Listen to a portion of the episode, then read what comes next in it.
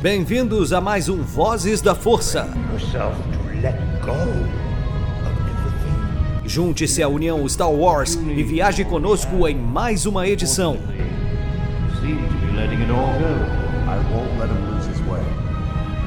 Seja também a fagulha que manterá a chama de Star Wars acesa por muitos anos.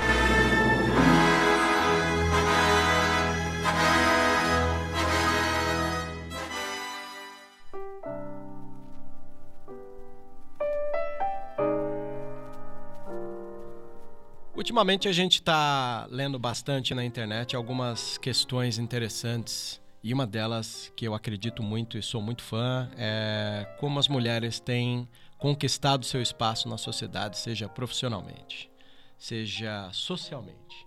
E uma das coisas que a gente tem ouvido várias reclamarem é o quanto existe relação tóxica. Quantas vezes você teve uma relação tóxica com aquilo que você gosta? Algumas mulheres se encheram disso e têm comentado bastante dentro das mídias, das redes sociais, nos grupos em que elas se organizam. E acho que isso é interessante porque faz com que nós homens pensemos muito na nossa relação com elas. E qual seria a nossa postura em relação a esse crescimento que elas têm tido hoje em dia na sociedade? Se a gente fala de modernidade, falamos do quanto as pessoas conquistam o seu espaço. E o nosso papel é jamais abrirmos mão de sermos pessoas do nosso momento, pessoas dos dias de hoje. Então, aquela maneira que a gente tinha pode ficar lá para trás, né? Onde a gente errava e não tinha a noção do quanto a gente estava errando. É sempre bom abrir o olho e pensar no quanto isso poderia estragar ou atrapalhar a vida das pessoas, não é verdade? Se a palavra do momento é relacionamento tóxico, será que não seria a mesma coisa com produtos que a gente consome, gosta e assiste? Vamos pensar numa situação chave que aconteceu? Vamos pensar em episódio 8, Os Últimos Jedi. Desde então, a nossa franquia tem uma nova chefia. E eu não estou falando de Disney, não. Estou falando da Kathleen Kennedy e da Lucasfilm. Continua ainda abaixo das ordens da Lucasfilm. Então, foi criado ali o episódio 7, que foi um retorno. Muita gente reclamou. Pô, esse filme é muito igual. Parece que ele chupou das essências do episódio 4, mesma coisa, um planeta arma. É, isso cansa um pouco, você tem que entrar lá, tirar dentro, explodir. Mas enfim, eu sempre sou o tipo de cara que analisa que o mais interessante é a jornada e não o destino. Depois disso, foi convidado para dirigir o filme Ryan Johnson. Ele é diretor de filmes bem cabeção, tipo Looper. Você já assistiu Looper? Imagina um filme super cabeção, assim, futurístico, onde o cara tem que voltar no passado antes do cara cometer o crime e corrigir. Você vai falar, ah, eu lembro disso em Minority Report. Pois é, Minority Report é dirigido pelo Spielberg, que é um cara mais simples para contar a história. Né? Ele é todo didático, ele faz um cinema mais simples para se consumir. Já o Ryan Johnson é um cara mais complicado, ele é um cara mais cabeção, meio nerdzão assim também. Então ele vai fazer um filme bem diferente. E quando a tutela do episódio 8 caiu nas mãos dele, ele continuou sendo diferentão, claro. Talvez seja o filme que mais destoe de toda a saga. Talvez seja a maior ousadia. E talvez por ser ousado foi onde ali, na curva, muita gente sentiu dificuldade. As páginas que cuidam da saga de Star Wars sentiram na pele o que seriam as pessoas revoltadas. E a gente entende. O gosto é bem pessoal e todo mundo tem o direito de gostar ou de não gostar. Agora, uma coisa que a gente entende perfeitamente é que nesses momentos o nosso papel continua sendo o papel de espectador. espectador vem daquele que espera. E se a gente espera, a gente não tem muito poder de controle sobre o produto que vem, não é verdade? A gente só pode assistir e dar o nosso veredito. Aí, mediante o nosso gosto e nossa bagagem, a gente pode falar: poxa, legal, gostei. Ou pode até dizer assim: olha, eu não gostei. E isso faz parte, desde que o mundo é mundo, a gente sabe que as pessoas podem gostar ou não gostar. No caso, as páginas, muitos ali meio que desanimaram. Vou dar um exemplo. O Dan Kolik, um amigo nosso que cuida da Star Wars Storyteller, ele ficou bem irritado com os caminhos que a trilogia nova teve e se desligou teve um tempo sabático, ficou um pouco longe. Ele era super apaixonado pelo universo expandido, sentiu que o filme novo não caminhou por bases que a gente já conhecia. E a gente pode entender isso muito bem, porque o ator Mark Hamill, né, que interpreta o Luke Skywalker, ele com certeza por causa dos filhos, ele já disse isso em uma entrevista, ele sabia qual era o caminho do personagem dele, Luke Skywalker, e com certeza por conta de expectativa, ele se decepcionou um pouco. Já dizia a grande frase, né? A expectativa é mãe ou irmã da frustração, não é verdade?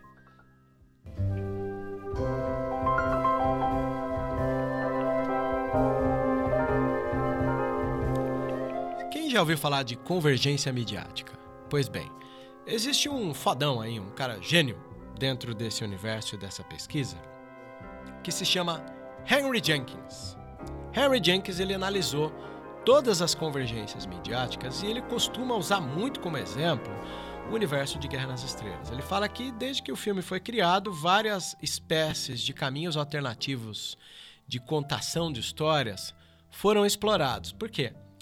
É uma saga que começou em filme. Depois ela abriu um precedente para que você pudesse criar livros, pudesse criar histórias em quadrinhos, pudesse criar videogame, jogos de videogame. Então, imagina que legal quando você tem uma franquia que ela se espalha em diferentes formatos midiáticos para se contar a história. Harry Jenkins é um cara que sempre que pôde credenciou a ideia de que Star Wars foi talvez o movimento inicial de todas as convergências midiáticas que depois foi se espalhando em franquias como Harry Potter, foi também é, o carro-chefe da franquia do Matrix, todas as linguagens necessárias. Hoje em dia, uma das coisas mais legais que tem é que os filmes não se apoiam apenas no cinema. E uma das situações que fez a Disney observar que Star Wars talvez fosse uma galinha dos ovos de ouro foi justamente que ela notou que Star Wars pode ser contado não apenas no cinema. Aí ela pegou, zerou o que a gente chama de universo expandido, que é todas aquelas histórias que vão além do filme, e ao zerar, ela começou a colocar a casa em ordem, porque algumas informações estavam desencontradas ali entre histórias em quadrinhos, games, livros, né? E embora não está naquela perfeição, óbvio, né? Tem um universo todo gigantesco que é difícil você pôr em ordem. Ela conseguiu, é, pelo menos, pôr um ponto de partida e onde ela quer chegar. Por conta disso, essa geração nova de consumidores Star Wars, ela pode, vamos chamar de mal acostumada, é, talvez seja esse o nome correto. Porque as pessoas não têm ideia do quanto é complicado você manter o controle de uma saga como essa. Por isso que foi criado o que a gente chama de Story Group. O que é o Story Group? Toda hora que alguém do filme, do jogo, do, dos livros, das histórias em quadrinhos tem que criar uma situação, eles vão passar pelo crivo do Story Group, que vai poder dizer, olha, isso aqui está com inconsistência, isso aqui não, corrija aqui, corrija colar, e por aí vai. Eu tenho um mau pressentimento quanto a isso.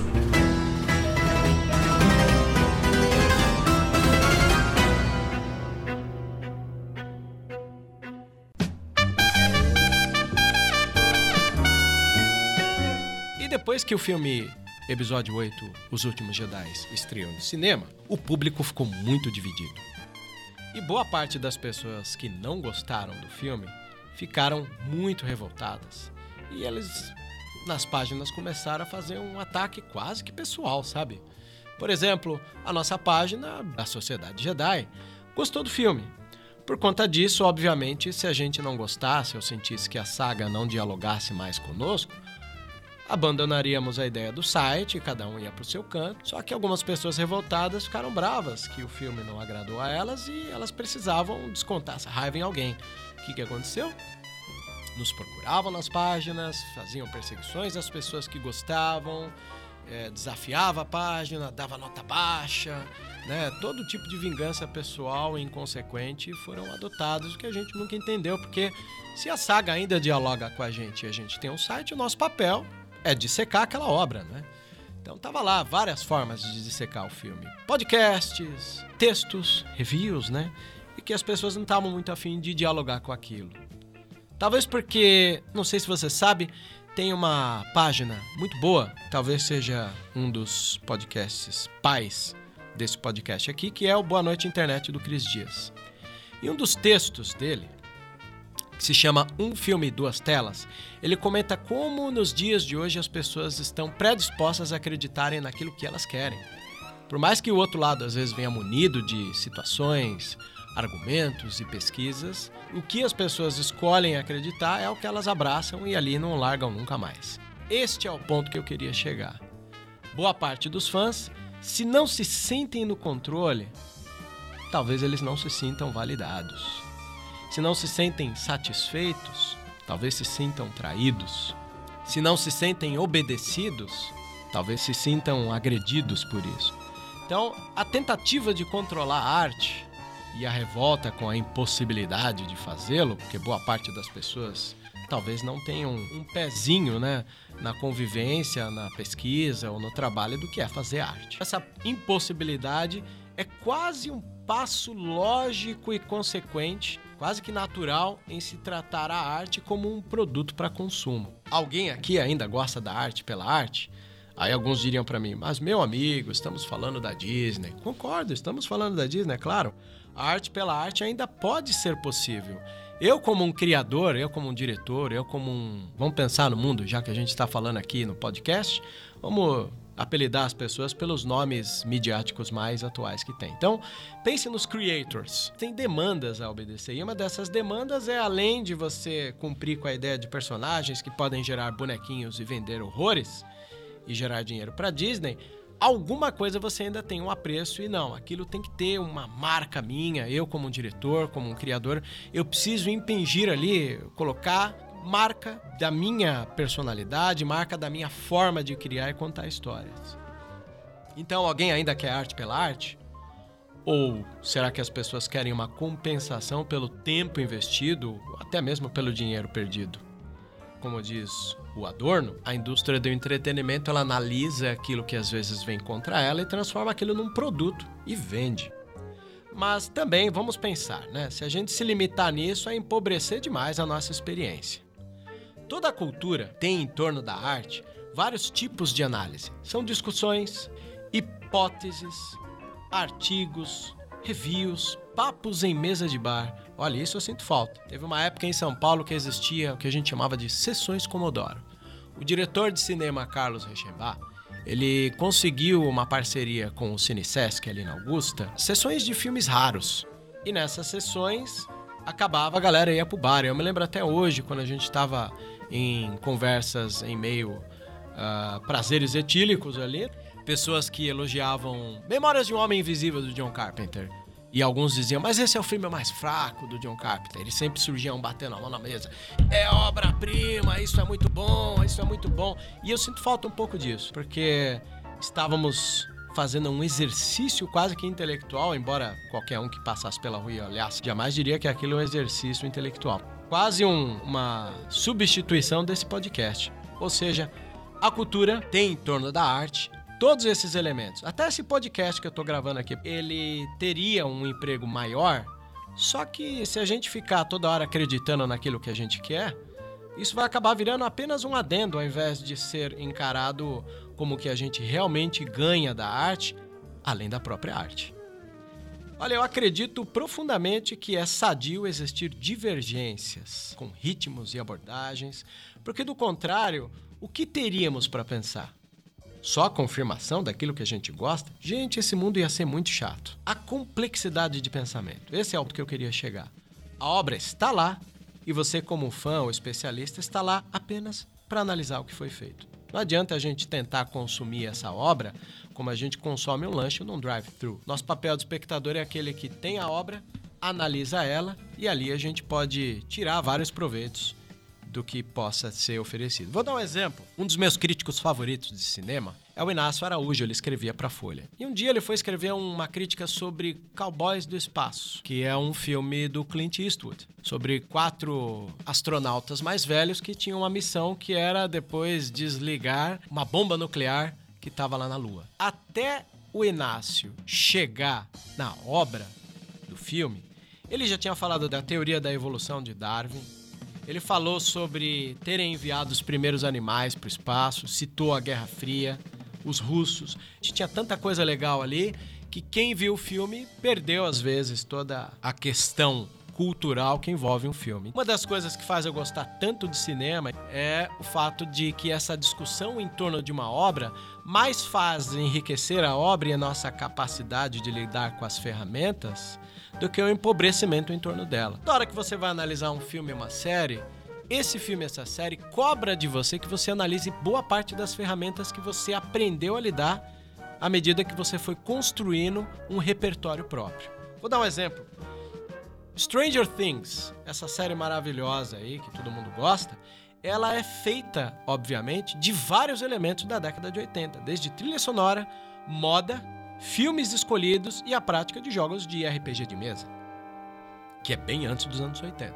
Uma série como essa, ela só pode ser bem apreciada se você consegue captar e colecionar todos os elementos que os diretores, né, os Duffer Brothers, conseguirem colocar por lá. É aí que uma obra cinematográfica ou série obriga de nós tirarmos toda a bagagem de acumulação, né, de significados e significantes de nossa vida cultural para poder analisar. Isso é o que eu chamo de ferramenta e utilização do repertório que a gente criou ou a gente acumulou com o tempo. Não adianta a gente ter uma relação tóxica com aquilo que a gente está consumindo. Vale muito a pena, quando a gente não entendeu, não gostou, mesmo que a gente não goste, procurar amigos semelhantes, procure aquela mesa de bar, converse. Pode ser que o elemento de análise de outras pessoas com as suas ferramentas adquiridas com a sua bagagem própria possa causar em nós uma forma de analisar aquele objeto de uma maneira muito melhor. E a gente não pode se limitar nunca porque o nosso papel é sempre esse: buscar novos significados e ter novos pontos de vista e referência para poder analisar aquele material que a gente está consumindo, seja música, seja filme, seja série. Que a força esteja com todos vocês.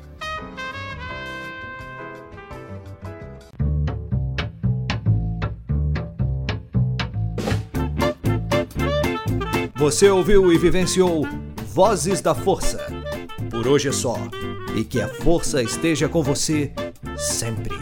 Aqui é o comandante Paul Dameron desligando.